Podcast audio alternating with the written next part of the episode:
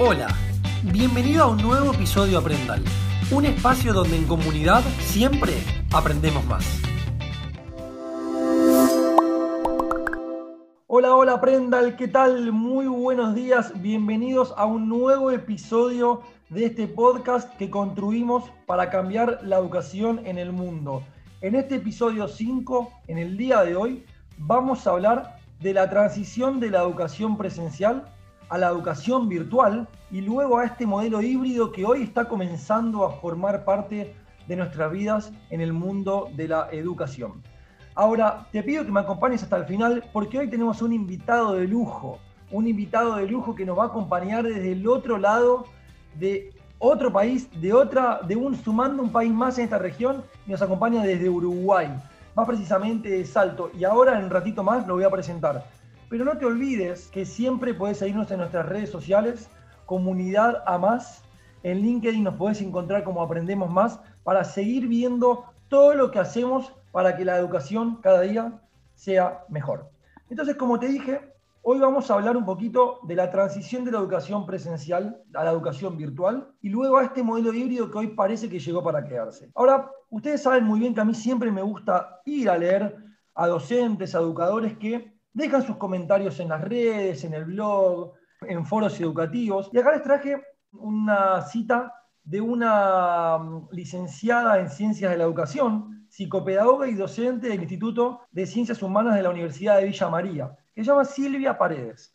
Y Silvia Paredes, cuando se le preguntó acerca de este cambio que estaba pasando en la educación en cuanto al traspaso de la presencialidad a la virtualidad, Silvia contestó lo siguiente y me gustaría compartirlo con ustedes. Hoy, en el contexto de la pandemia, con la suspensión de la presencialidad, hemos echado mano a recursos diversos que nos permiten dar continuidad a las actividades de formación y progresivamente nos vamos apropiando de diversas tecnologías. Vamos mejorando nuestras competencias en la producción de recursos educativos, pero recordemos, en el marco de la emergencia, como una situación excepcional y transitoria y con un trasfondo de mucha preocupación y angustia.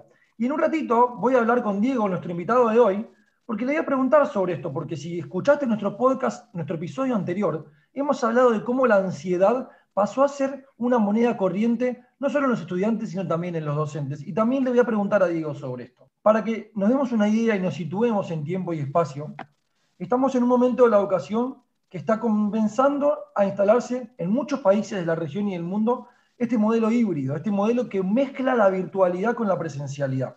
Y hoy tenemos un invitado para poder charlar de esto. Lo voy a presentar, su nombre es Diego da Rosa. Diego es docente y director de una escuela de práctica en Salto, en el país Uruguay.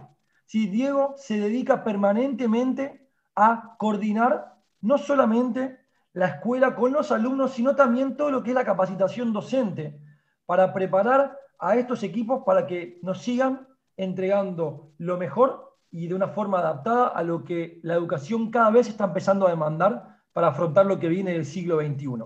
Así que le voy a dar la bienvenida. Hola Diego, bienvenido, ¿cómo estás? Hola Joaquín, hola colegas de Latinoamérica y el mundo, hola público en general, gracias por, por esta oportunidad de compartir lo que estamos viviendo día a día en las aulas y en la cotidianeidad de, de, nuestras vidas. Bien, bueno Diego, vos sabés que nosotros, para nosotros es un placer, yo cada día que hablo con un educador no importa a qué disciplina específica se dedique dentro de la educación, a mí me encanta y, me, mucho más me gusta y me motiva poder tener esta conversación para que después la escuchen miles de personas, que quizás en lo que vos les puedas contar ellos puedan estar pasando una situación parecida y que de tus comentarios y de tus experiencias puedan aprender, llevarse alguna iniciativa de cambio, llevarse algún aprendizaje para justamente ellos poder incluirlo en sus propios días eh, y en su propio trabajo. Así que Gracias por estar acá presente. Para mí es un placer poder compartir este momento con vos. Y tengo algunas preguntitas que estuve preparando ahí, dando vueltas mientras preparaba esta charla. Y la primera que quisiera es, siempre uno dice que tiene que definir algo para poder empezar a hablar. Si uno no tiene una, definición clara de algo, eh, por ahí nos puede resultar complejo, más allá de que la libre interpretación es sumamente válida y de eso se trata esto, no que cada uno pueda interpretarlo según su marco conceptual propio. Pero lo que me encantaría primero es que definamos una diferencia que para mí es primordial para que los que están escuchando y por ahí piensan que es lo mismo entiendan la diferencia. ¿Qué me podrías decir entre de, lo, que es la diferencia entre educación virtual y educación a distancia.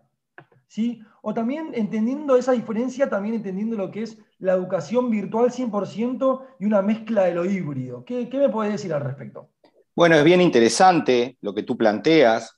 La educación a distancia no es una modalidad reciente, ni siquiera de este ciclo, eh, siglo en realidad, perdón. Este, entendamos que, por ejemplo, cuando a tiempo atrás nosotros podíamos realizar un curso por correspondencia escrita a través del correo, estábamos realizando cursos de educación a distancia, por lo tanto es clara la diferencia con lo que hoy referimos a la virtualidad, en donde hablando de virtualidad se incorporan los medios tecnológicos con los que contamos este, en el presente, cosa que eventualmente antes no existía, que no solamente nos permiten la asincronía de poder entonces ir eh, monitoreando o tutoreando determinados programas para luego recibir una evolución en otro tiempo y en otro espacio, sino que también la virtualidad nos permite esto que ahora está pasando entre nosotros, estar en lugares diferentes del mundo y estar a un mismo tiempo hablando en tiempo real en lo que denominamos sincronía. Así que creo que ahí hay, entre muchas otras cuestiones que, podrían seguir, que podríamos seguir conversando, diferencias eh, básicas para entender de qué estamos hablando cuando confrontamos educación a distancia y virtualidad. Bien, súper claro, gracias. Vos sabés que tomando lo que vos decís y también entendiendo hacia dónde la educación transitó, en principio considerando el análisis el año pasado, ¿sí? un poquito lo que fue el modelo virtual 100%, antes de comenzar con este modelo híbrido. Y tengo un dato re interesante que mientras ayer leía algunas cosas para charlar con vos hoy, encontré un dato que, vi que en el segundo semestre del año específicamente, donde la, máquina ya empezaba a funcionar un poco, después de habernos adaptado a los golpes, porque así fue en todos los países, nadie estaba preparado para afrontar esto, mucho menos las instituciones educativas. Entonces, lo que estaba leyendo es que los chicos, analizando lo que es el comportamiento por ahí eh, escolar de cada uno de los alumnos, pasaron mucho menos tiempo diario realizando actividades escolares y se empezó a detectar una mayor pérdida de aprendizajes importantes. Esto de que, no sé si te habrás acordado, pero acá en Argentina lo que pasó es que se retomaron muchos conceptos que se tenían que haber aprendido el año pasado en las currículas de este año, incluso con los chicos habiendo pasado de año. ¿Has notado esto también en Uruguay, que los chicos empezaron a por ahí a distraerse en estas rutinas diarias estando en casa eh, y con un montón de distracción ahí a la vista que por ahí les podía sacar el foco? Sí, es verdad, el desfasaje en las generaciones que han transitado y transitan la pandemia será algo que a largo plazo los países que, como el caso de Argentina y Uruguay, estamos este, viviendo, lo vamos a poder, este, o vamos a tener que ocuparnos de esas generaciones con planes adecuados a, esa situación que vivieron. Este, yo tanto no lo apunto a la distracción, sino que yo pienso que hay un factor que debemos considerar, que es lo que se denomina, y puede tener mil concepciones, competencia digital. Porque la equivocada este, descripción de nuestros alumnos, sean de la edad que sean, en su calidad de nativos digitales, no determina que hayan desarrollado las habilidades para aprender a través de la tecnología, cuestión que genera otro tipo de, enseñanza que ocupa los tiempos de la enseñanza presencial. Entonces, no hay solamente un desfasaje por cuestiones de distracciones, sino que porque en el mismo tiempo hubieron que incorporar aspectos para que puedan aprender a través de la pantalla. Y eso generó entonces también este, una postergación de los contenidos programáticos que hacen a otras asignaturas.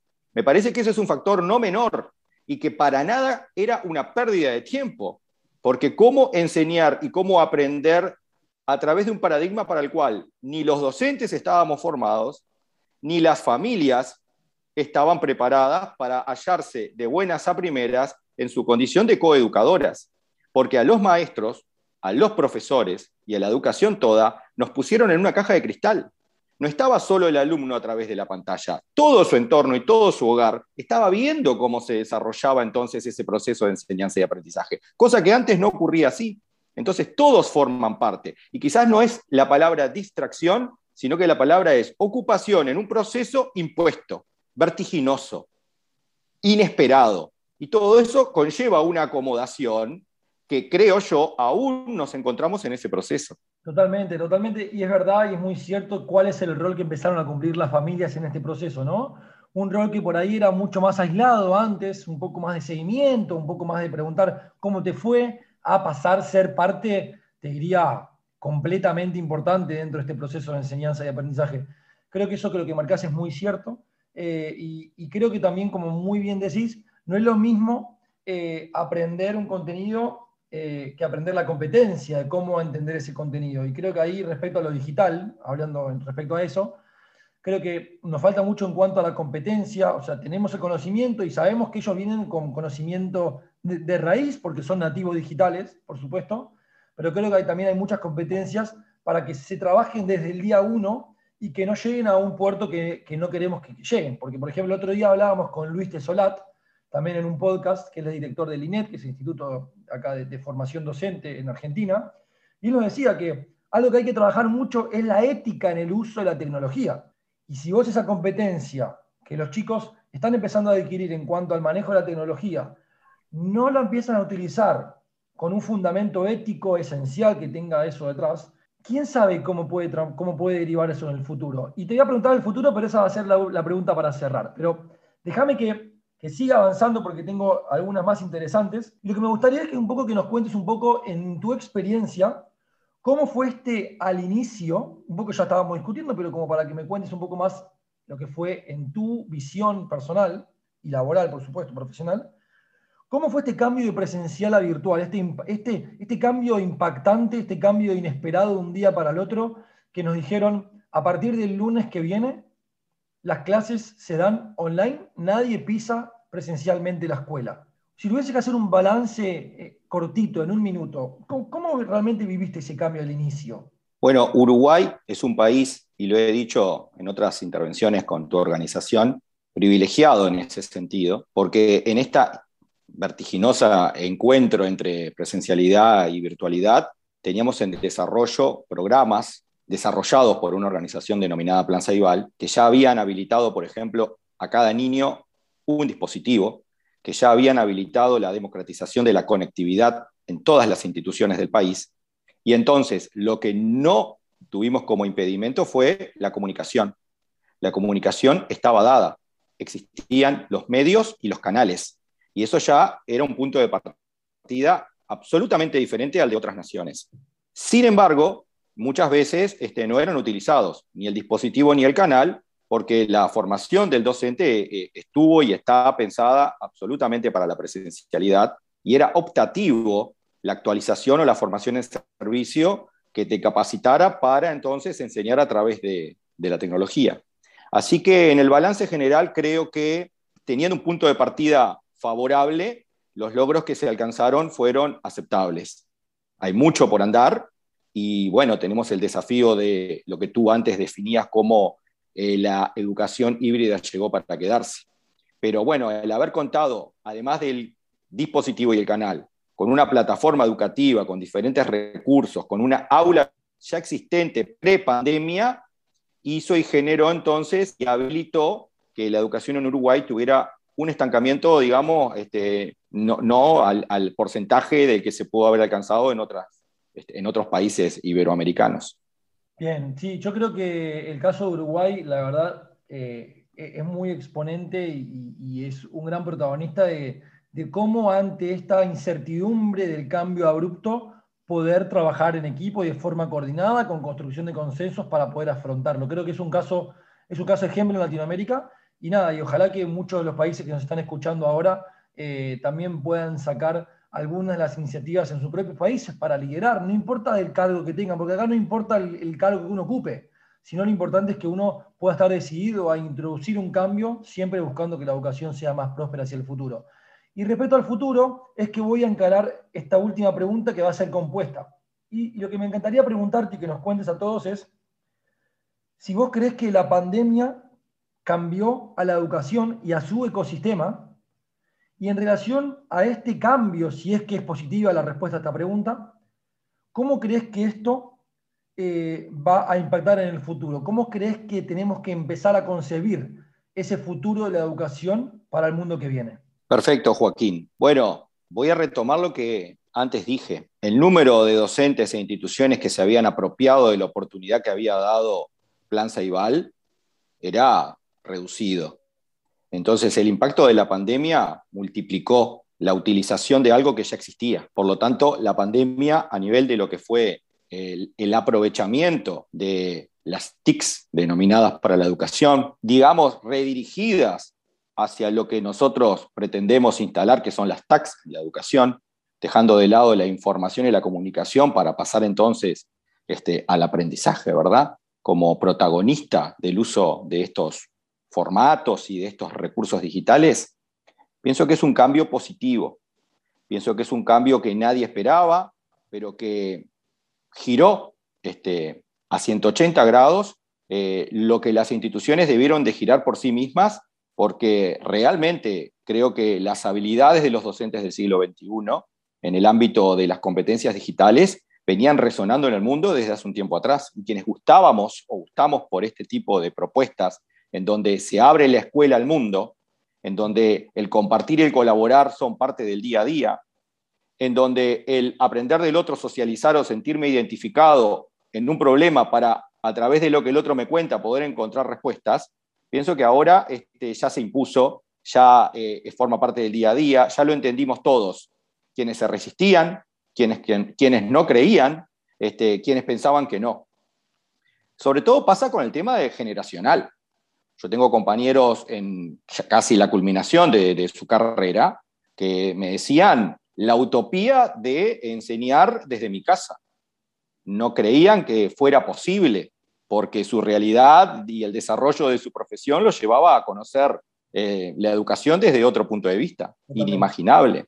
Yo mismo, con 20 años de, de servicio, cuando hace 15 años mm, dijeron en mi país, vamos a dar una computadora por niño, no creí que eso fuera posible, por cuestiones de recursos, por cuestiones de, logística, porque claro, porque, eh, porque como en todo el mundo, la profesión docente, muchas veces este, desmerecida en sus salarios, este, tenía a los docentes casi sin que ellos mismos tuvieran la posibilidad de tener un computador por docente, pensar de que se le iba a dar un computador por niño cuando estamos hablando de todas las poblaciones, ¿no? Este, poblaciones rurales, poblaciones sumergidas en necesidades básicas insatisfechas, poblaciones de personas de clase media y clase alta. Aquí nadie quedó por fuera de contar en forma gratuita con un equipo que le permitiera conectarse y conectar al país todo a través de la red de Internet, cuando yo venía de la generación de, de cablearnos o de usar el teléfono, de cortar la línea, este, del alto costo del Internet. O sea que esto, este, la pandemia aceleró un cambio que, venía ocurriendo. Y ahora nos pone en una situación, para mí, de oportunidad. En esto que todo el mundo sabe, al menos quienes están en estos ámbitos académicos. Crisis, cambio y oportunidad. En vez de quedarnos en el lamento de lo que estamos padeciendo y, eh, y por supuesto que hay una brecha y que hay desfavorecidos y que hay problemas, pero como los hubieron antes. Ni antes estaba todo bien, ni ahora estará todo bien. Simplemente cambió el escenario y cambió, en mi modo de entender, hacia como el mundo estaba cambiando por una educación que se adecuara más a lo que el mundo necesitaba de sus futuros ciudadanos. Totalmente, sí. Yo creo que ese cambio de paradigma, nosotros siempre desde el día uno que la comunidad se construyó fue buscando poder encontrar a esos educadores que realmente sientan eh, y piensen que la educación necesita pasar por un proceso de transformación en función de todos estos cambios. Y creo que eso que vos me decías respecto al, a, separarse de ese marco mental donde uno pensaba que era una, una utopía o era ciencia ficción o que nunca iba a suceder, hoy nos dimos cuenta que vino algo de atrás y nos empujó que era que es el COVID-19. Y me parece que creo que sin duda se genera una situación de oportunidad perfecta para poder justamente tomar esto como envión y, bueno, y poder empezar a, construir esas escuelas que realmente hagan construir eh, y formar a personas que puedan vivir en el mundo complejo, ambiguo y volátil que va a empezar a, que ya está siendo así y que cada día lo va a ser más, porque cada día será más complejo, cada día será más incierto y uno tiene que construir el futuro desde el presente, tomando iniciativas en la actualidad. Lo último que me encantaría, Diego, decirte es, a micrófono abierto, te están escuchando todos los educadores de, toda la región iberoamericana, y me gustaría que nada, les pueda dejar un mensaje final de cara a lo que viene, cómo lo podrían afrontar, algún consejo que vos de tu experiencia les puedas entregar a ellos. Lo que te salga del corazón. Eh, Joaquín, antes se lo conté a Augusto, quienes están en la comunidad saben de quién hablo, compañeros, Uruguay, América, el mundo, esto es entre todos. Eh, seguimos y seremos eternamente aprendices, pero nadie aprende solo. Hay que abrir las puertas no solo de las instituciones, sino de nuestra capacitación, eh, ser absolutamente modestos y no temer decir aquello que estamos haciendo, porque en el compartirlo está la corrección, está el mejorarnos y está el de creer entonces de que de la mano del otro, aún a través de una pantalla, podemos tener más y mejor educación para todos los niños en cualquier parte. Buenísimo, buenísimo. Diego, muchas gracias por, por estar. Y a vos, Aprendal, que estás del otro lado, acordate como te dije la última vez. Un Aprendal también es ese educador del ecosistema educativo que basa su futuro y su construcción en la mejora permanente a través de la colaboración y el trabajo colaborativo con todos los demás educadores y colegas del mundo. Entonces, si estás acá es porque realmente sentís que esa ese es el vehículo para poder empezar hoy un proceso de cambio en tu perfil como docente, como educador, como transformador de la educación, para poder vos dar tu granito de arena para que construyamos entre todos una educación mejor. Les agradezco mucho el tiempo por habernos acompañado. Nos veremos en el próximo episodio y no se olviden de seguirnos en nuestras redes sociales en Instagram nos pueden encontrar como arroba aprendemos más guion bajo, en Facebook como comunidad a más y en LinkedIn como aprendemos más. Les agradezco mucho que tengan un gran inicio de semana y nos veremos en el próximo, episodio de este podcast llamado Aprendals. ¡Chao!